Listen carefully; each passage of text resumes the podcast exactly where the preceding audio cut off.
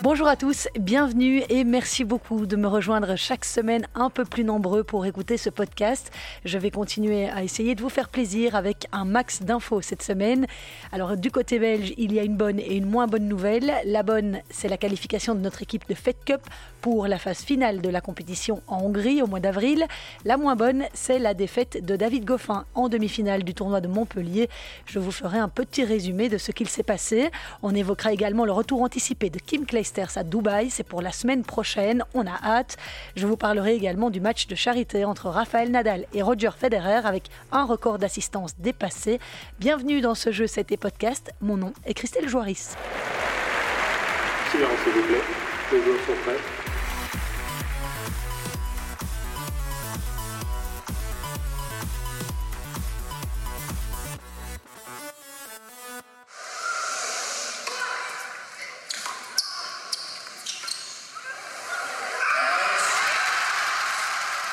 La Belgique a donc validé son ticket pour la phase finale de la Fed Cup qui se déroulera du 14 au 19 avril à Budapest en Hongrie.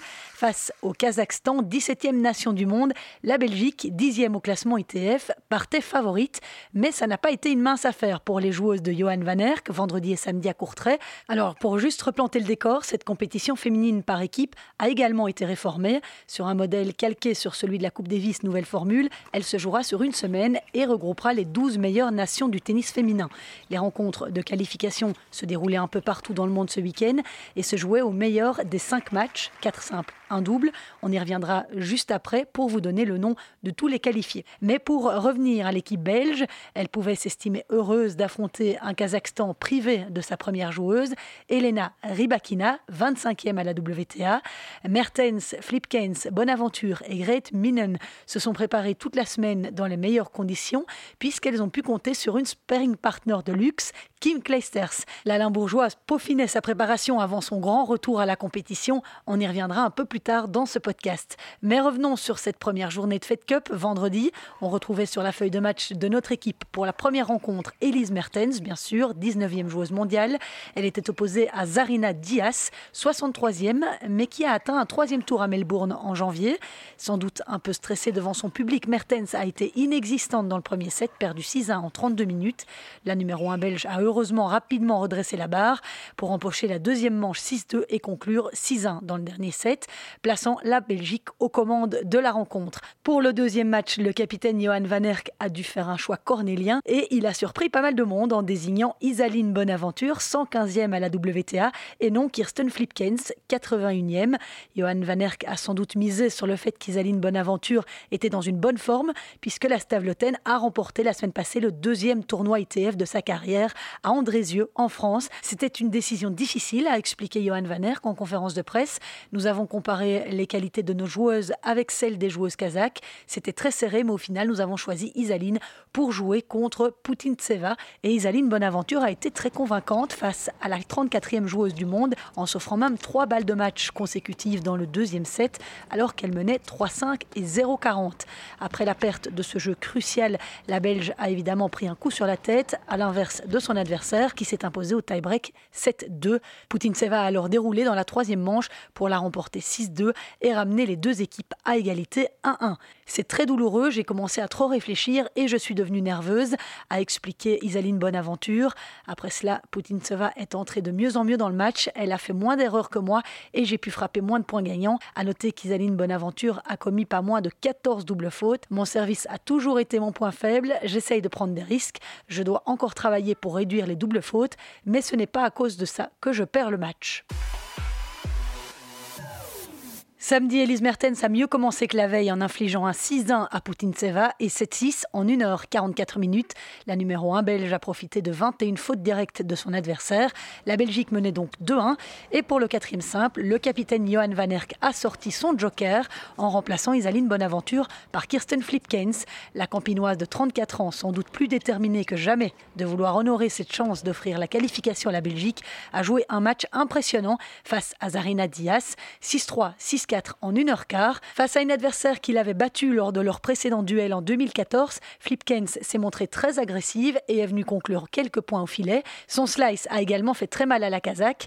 Il s'agissait de la 28e cap de Kirsten Flipkens en Fed Cup et de sa 14e victoire en simple contre 20 défaites. En 17 ans, ça ne m'est pas souvent arrivé d'offrir le point décisif. Je suis très contente, a-t-elle expliqué émue à l'issue du match. Johan Van Erck va maintenant devoir sérieusement réfléchir à sa sélection pour Budapest, qui arrive déjà le 14 avril, sachant qu'il a encore d'autres joueuses éventuellement disponibles, comme Janina Wickmayer, Alison Van Oudvank et pourquoi pas Kim Kleisters. La Limbourgeoise a déjà gagné une fois la Fed Cup dans sa carrière, c'était aux côtés de Justine Hénin en 2001. Outre la Belgique, les autres pays qui ont décroché ce week-end leur ticket pour la phase finale de la Fed Cup sont les États-Unis, la Russie, la Biélorussie, la Slovaquie, l'Allemagne, l'Espagne et la Suisse. Ils rejoignent les quatre pays assurés de la qualification, à savoir la France, tenante du titre, l'Australie, finaliste, la Hongrie, pays organisateur, et la République tchèque, invitée. Alors, je ne vais pas pouvoir vous donner tous les détails des rencontres de ce week-end, bien sûr, mais il y a eu quelques thrillers en cinq rencontres et quelques surprises. Bélarus ont battu au bout du suspense les Pays-Bas de Kiki Bertens avec une victoire au tie-break du double 18. Les Russes aussi sont allés jusqu'au double pour l'emporter sur la Roumanie, privée de Simona Alep. L'Espagne a créé la surprise en s'imposant 3-1 face au Japon.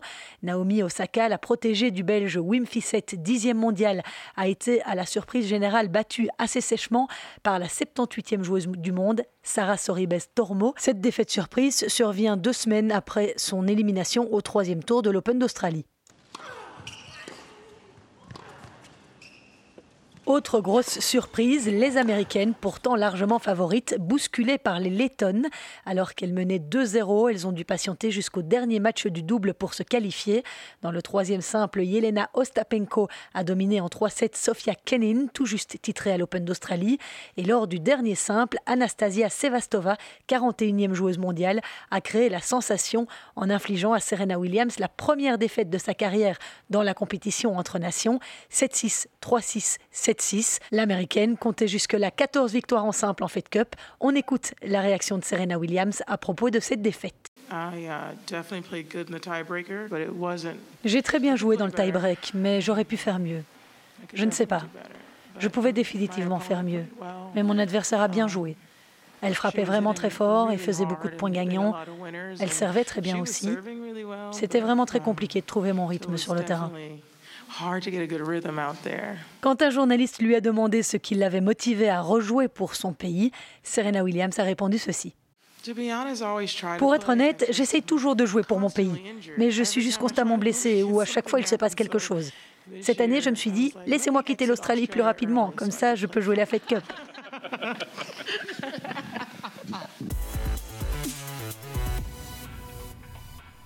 C'est finalement la paire Bethany Matexans Alison Risk qui a offert la victoire aux États-Unis en remportant le double décisif contre Ostapenko et Sevastova sur le score de 6-4, 6-0. Les équipes battues lors des qualifications, c'est-à-dire le Brésil, le Canada, la Grande-Bretagne, le Japon, le Kazakhstan, la Lettonie, les Pays-Bas et la Russie, devront disputer les barrages pour se maintenir dans les 20 meilleures nations mondiales et participer aux qualifications l'année prochaine. Vous l'avez peut-être lu ce dimanche, Kim Clijsters a annoncé avoir avancé son retour à la compétition de 15 jours. Elle, qui devait remonter sur les cours à Monterrey au Mexique le 2 mars, elle a accepté une invitation au tournoi de Dubaï. Il aura lieu du 17 au 22 février. Sur Twitter, la Belge a expliqué qu'elle était impatiente de reprendre ce jeu qu'elle aimait tant et de rejouer devant ses fans. Le soutien et les encouragements que j'ai reçus depuis l'annonce de mon retour ont été extraordinaires et Kim met la barre très haut d'entrée en participant à ce tournoi de Dubaï, puisque les organisateurs ont annoncé la présence des quatre dernières vainqueurs en Grand Chelem, Ashley Barty, Simona Alep, Bianca Andrescu et Sofia Kenin. Au total, sept membres du top 10 seront présentes et six autres classés entre la 10e et la 20e place, dont Elise Mertens. Et vu que Kim Clijsters ne bénéficiera pas du statut de tête de série, elle pourrait rapidement tomber sur l'une d'entre elles. Parlons à présent des hommes et de cette grosse déception pour David Goffin au tournoi de Montpellier. Après avoir écarté en 2-7 Alexander Bublik et Pierre Hugerbert, tombeur d'ailleurs de Félix Auger-Aliassime, le Liégeois, tête de série numéro 2 du tournoi, s'est fait surprendre en demi-finale par le 132e joueur du monde, Vasek Pospisil. Le Canadien de 29 ans était entré dans le tableau par le biais d'un classement protégé après avoir été absent 6 mois en 2019 suite à une hernie discale, mais c'est un très bon joueur qui a pointé au 25e rang mondial en 2014. Et c'est d'ailleurs à ce niveau-là qu'il a joué pour se payer le scalp de David Goffin en demi-finale. Il avait avant cela sorti au deuxième tour son compatriote Denis Chapovalov, un acteur de la Next Gen, avant de profiter de l'abandon de Richard Gasquet en quart de finale. Dans cette demi face à David Goffin, c'est vrai qu'il a eu pas mal de réussite en empêchant le Belge de s'appuyer sur ses coups forts d'attaque, en tout cas dans le premier set. David a ensuite réussi à resserrer le jeu dans la deuxième manche pour s'imposer 6-1. Goffin a ensuite réussi à faire le break, le premier dans le troisième set, avant de servir pour le match à 5-4, mais il a ensuite perdu pied mentalement pour s'incliner 5-7 dans le troisième set. J'avais fait le plus dur, mais je n'ai pas réussi à conclure. Je me suis un peu tendu et je n'ai pas bien servi, a confié David Goffin en conférence de presse, très déçu. Son adversaire a lui avoué avoir eu un peu de chance pour s'en sortir. En finale d'un tournoi ATP pour la deuxième fois de sa carrière, Pospisil a offert une belle résistance à Gaël Monfils, tête de série numéro 1 et porté par son public évidemment, mais le Canadien s'est logiquement incliné 7-5-6-3. Il s'agit du neuvième titre de la carrière de Gaël Monfils, le troisième à Montpellier après 2010 et 2014. Le Français gagnera d'ailleurs un rang au classement ATP dès ce lundi. Il sera huitième.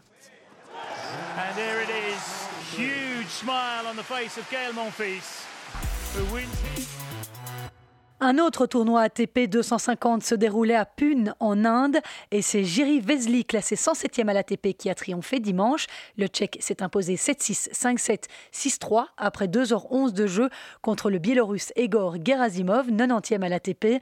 Il avait sauvé 4 balles de match en demi-finale, Vesely, pour venir à bout de Berankis. Il s'agit du deuxième titre ATP pour le Tchèque de 26 ans qui n'avait plus disputé de finale depuis 2015 lorsqu'il avait remporté le tournoi d'Auckland.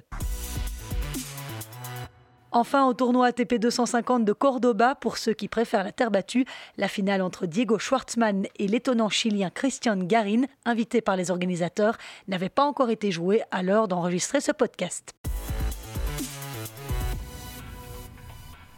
Tous les amateurs de tennis ont dû voir passer sur les réseaux sociaux ces chouettes images complices de Roger Federer et de Rafael Nadal lors de leur match de gala vendredi soir en Afrique du Sud.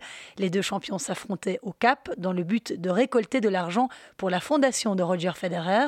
Ils ont battu le record de la plus grande affluence de l'histoire pour un match de tennis.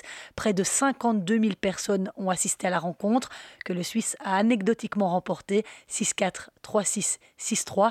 Les deux joueurs ont offert un très beau spectacle spectacle au public. Avant d'entamer la rencontre, Roger Federer a eu des mots touchants pour son éternel rival et ami Rafael Nadal. On l'écoute. Um, C'est une belle personne avec de super valeurs. Il a une chouette famille, sa famille et la mienne, nous respectons énormément. Il m'a dit aujourd'hui qu'il avait pleuré quand j'ai gagné Roland Garros en 2009. Il était tellement content pour moi. Il a toujours été extraordinaire pour le monde du tennis. Il a toujours fait beaucoup pour ce sport. Il a beaucoup de fans et je suis sûr que bon nombre d'entre vous sont des fans de Rafa. Il le mérite tellement.